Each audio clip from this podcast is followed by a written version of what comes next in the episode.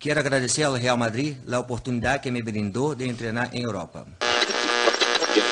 Tudo no madridismo é meio exagerado mesmo.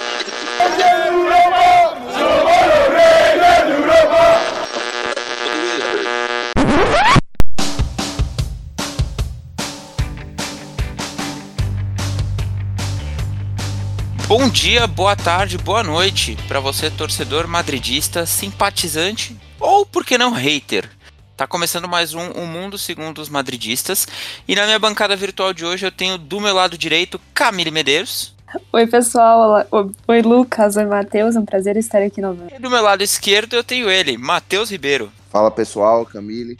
Finalmente, hein, irmão? Deu ar da graça, hein? Verdade. Pois é, todo mundo tava sentindo minha falta. O pessoal falou: você precisa voltar. Mentira, é só porque as agendas não bateram. a isso, tá? As agendas não bateram e aí eu sou tipo a. a- ah, esqueci a pessoa lá. Você é tipo Globo o que- Mariano do meu Madrid. É, eu sou tipo a Ana Furtado lá da Globo, que não tem ninguém, ela vai e grava. É então. tipo isso. Bom, mas vamos falar de coisa boa, vamos falar de Real Madrid. Vamos começar pelo feminino. Real Madrid feminino estava perdendo do Rosenborg o jogo de volta por 1 a 0 e conseguiu a virada aí por 2 a 1 Camille, você conseguiu ver o jogo? Me dá um resumo do, do que aconteceu. O Matheus na sequência comenta.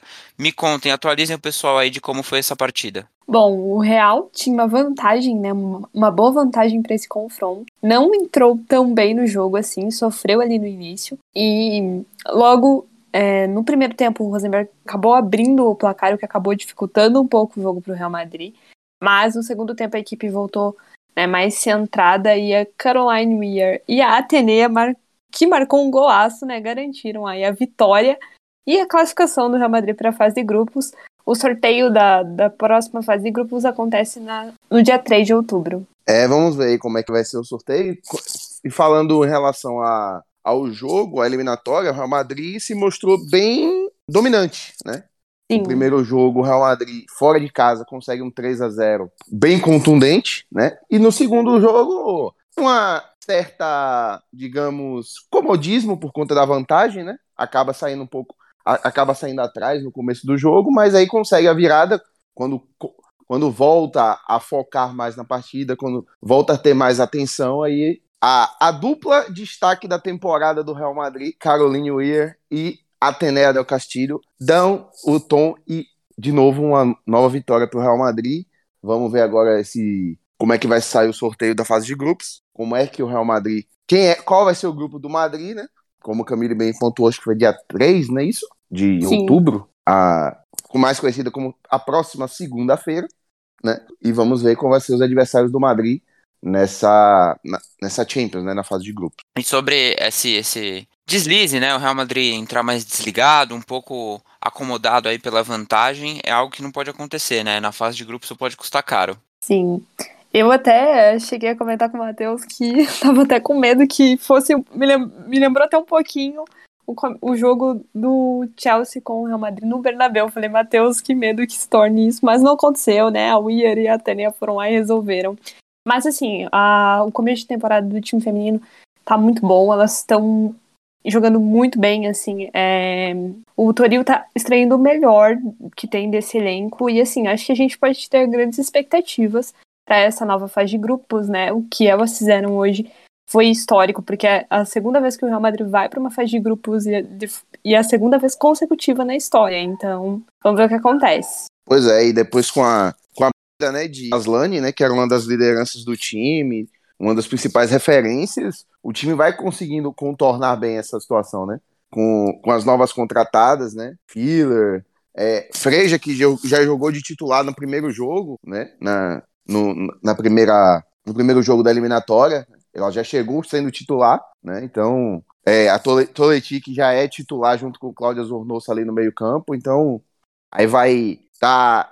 Eles estão. Toril tá meio que é, mudando essa última peça, né? Hoje foi Maitê, na, no, no jogo anterior foi Freja, então Real Madrid vai dando essa, essa mesclada, né? Mas Toril vai dando o tom desse time, vai conseguindo, como o Camille bem falou, é, extrair o melhor das jogadoras e o time vai mostrando a cada jogo uma evolução e o potencial que esse elenco pode atingir. Com certeza. E mostra também que a gente tem peças, né? Que não é um time de 11 jogadoras. O Real Madrid joga pela Liga F esse final de semana, é, Campeonato Espanhol Feminino. Uh, o Real Madrid tem um jogo, né? Tá 100%, tem uma vitória.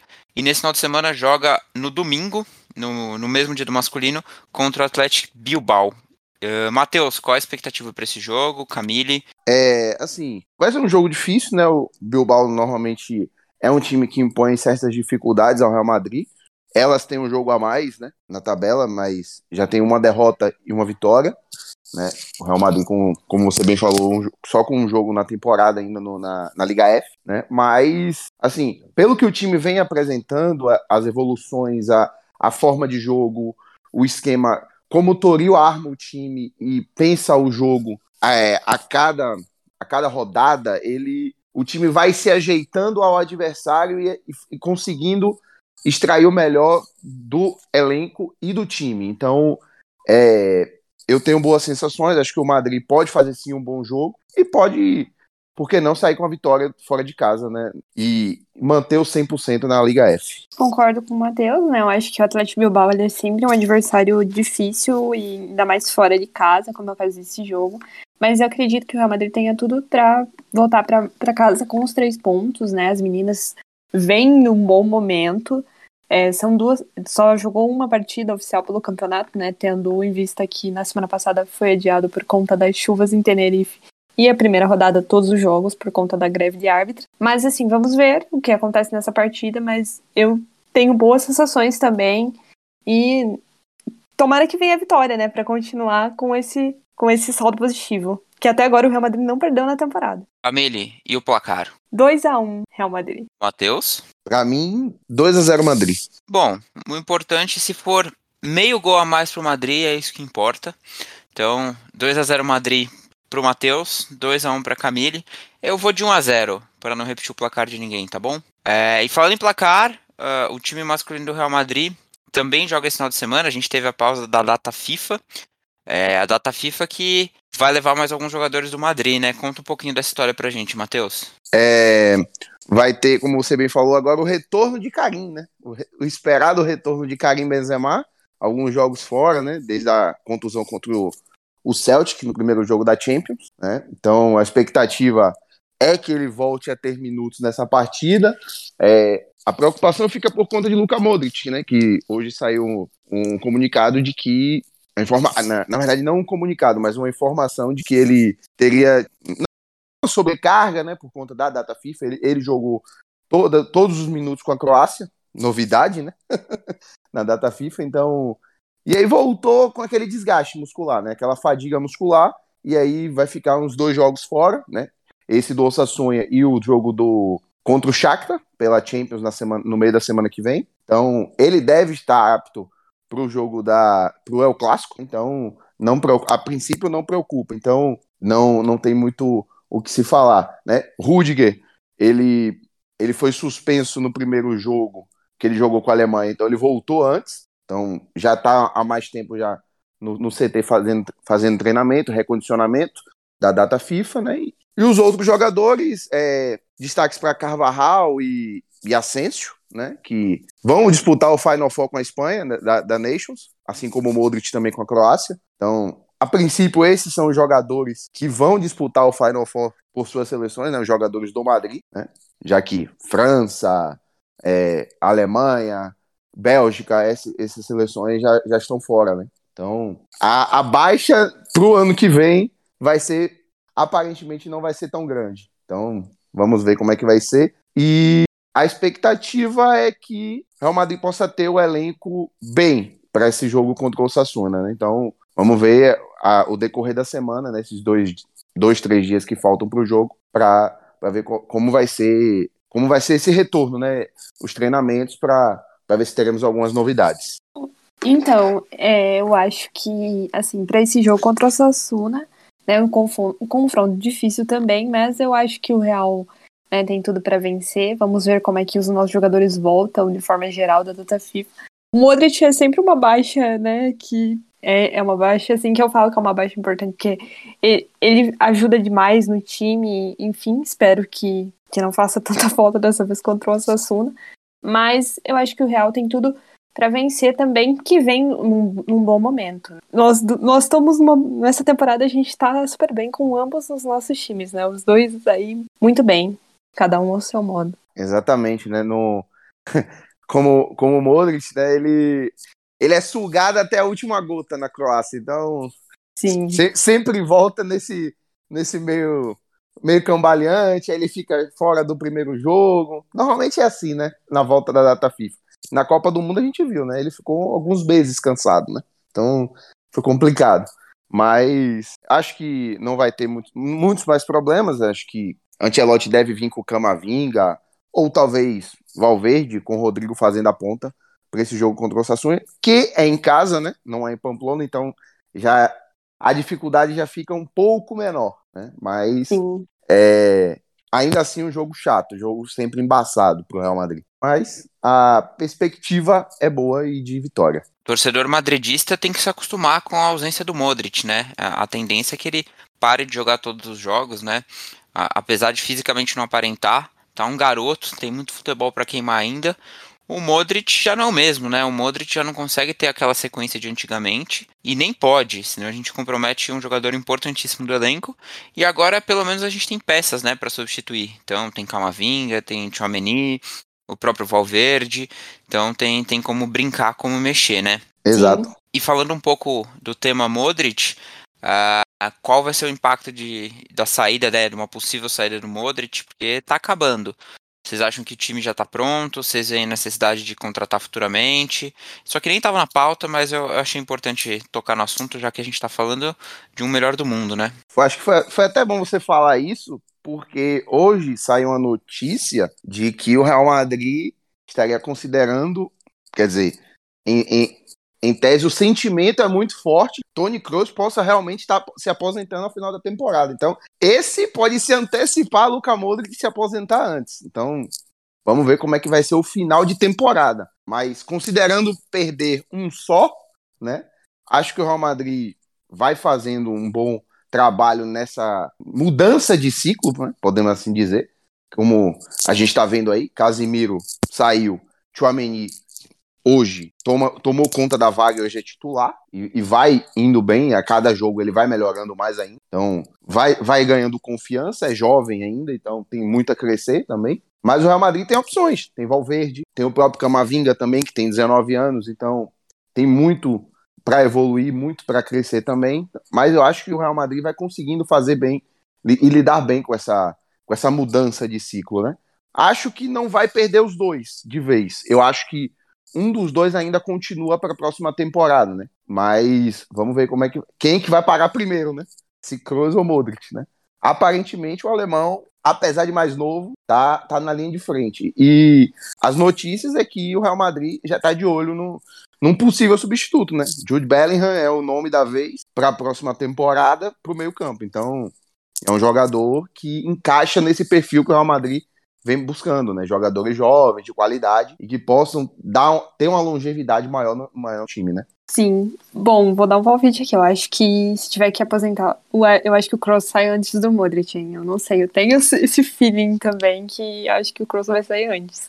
Mas, assim, é com a saída de um dos dois, eu acho que, tipo, querendo ou não, é o fim de, um, de uma era incrível que vai se encerrar, mas a gente tá, né, tem boas peças que estão ali, que vão dar conta do recado, né? Eu acho que o Chouameni já tem demonstrado isso, porque ele entrou muito bem, né, desde que ele assumiu praticamente o lugar do Casemiro, assim. Então, acho que, assim, os jogadores que a gente tem hoje, né, desde que, é, espero que não saia os dois uma vez só, mas acho que a gente tá bem né? E eu acho que eles já estão vendo um, um, grande reforço. Mas assim, ainda não tô pronta para me despedir dos dois, confesso. É, eu, eu concordo. Acho que ninguém tá, né? Acho que nunca estaremos, né? Essa é a pois grande é. verdade.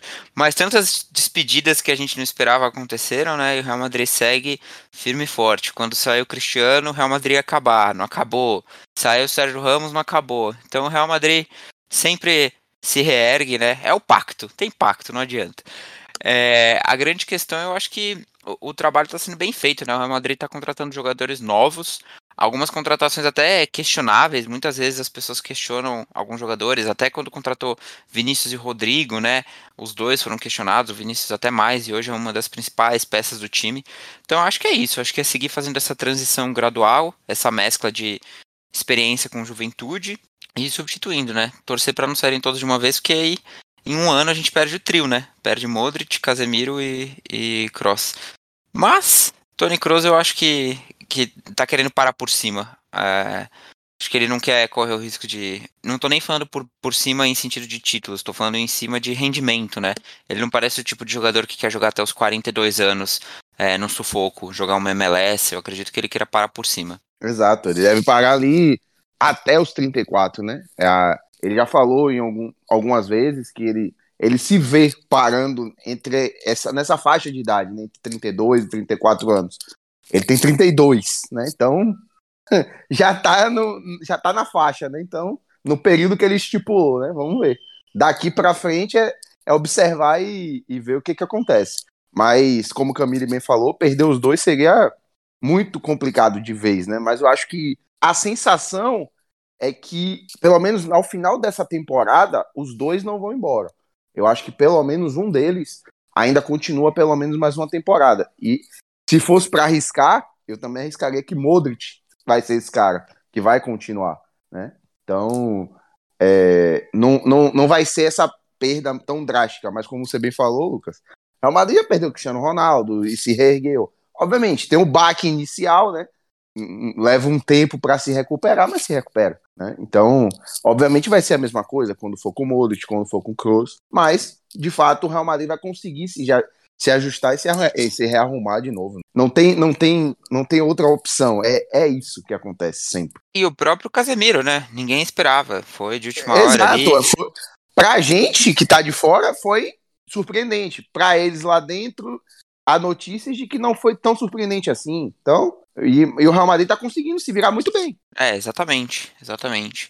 Uh, falando um pouquinho da sequência, depois do jogo em casa pela La Liga, o Real Madrid tem o Shakhtar é, pela Champions League. Uh, acredito que essa pausa da, da, data FIFA nunca é boa, mas acredito que podia ter sido muito pior, né? Então o Modric não jogando dois jogos aí, são dois jogos relativamente tranquilos, digamos assim, porque na sequência tem o El Clássico. Então eu acho que acabou coincidindo de, de casar muito bem. Como poucas vezes acontece com o elenco do Real Madrid, muitas vezes a gente tem problemas grandes por conta dessas pausas mas acho que dessa vez vamos passar ilesos, né? Até por, por esse reforço que a gente já citou, né? Camavinga, Chouameni.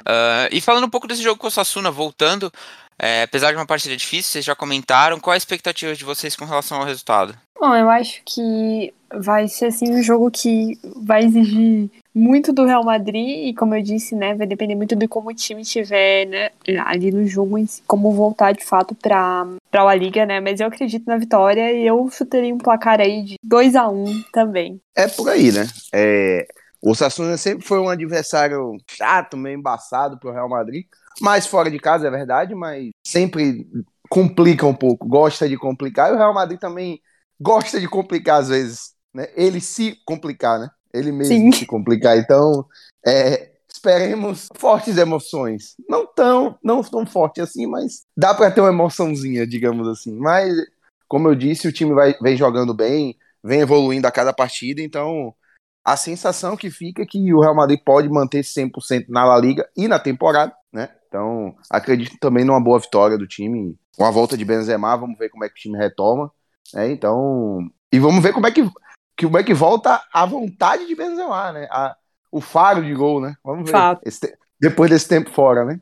Se recalibrou, né? Então... E, e, a gente falou de Nations League, mas a gente também tem a volta dos jogadores que estavam com as seleções sul-americanas, né? Sim.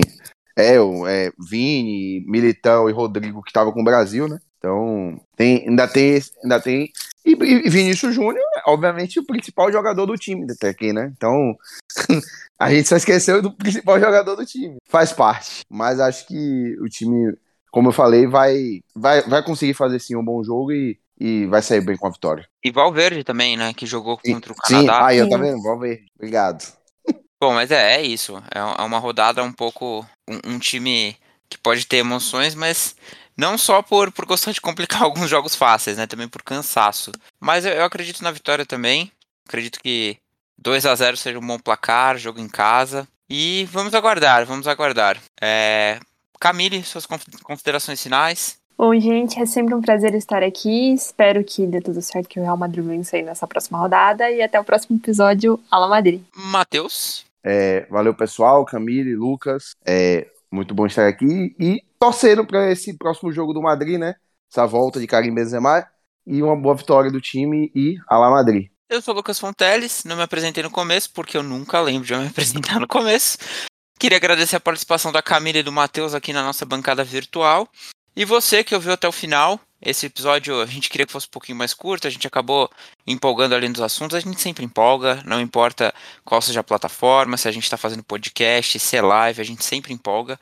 Mas é muito bom ser madridista, é muito bom falar de Madrid. Até a próxima, a gente se vê no O Mundo Segundo os Madridistas e a lá Madrid.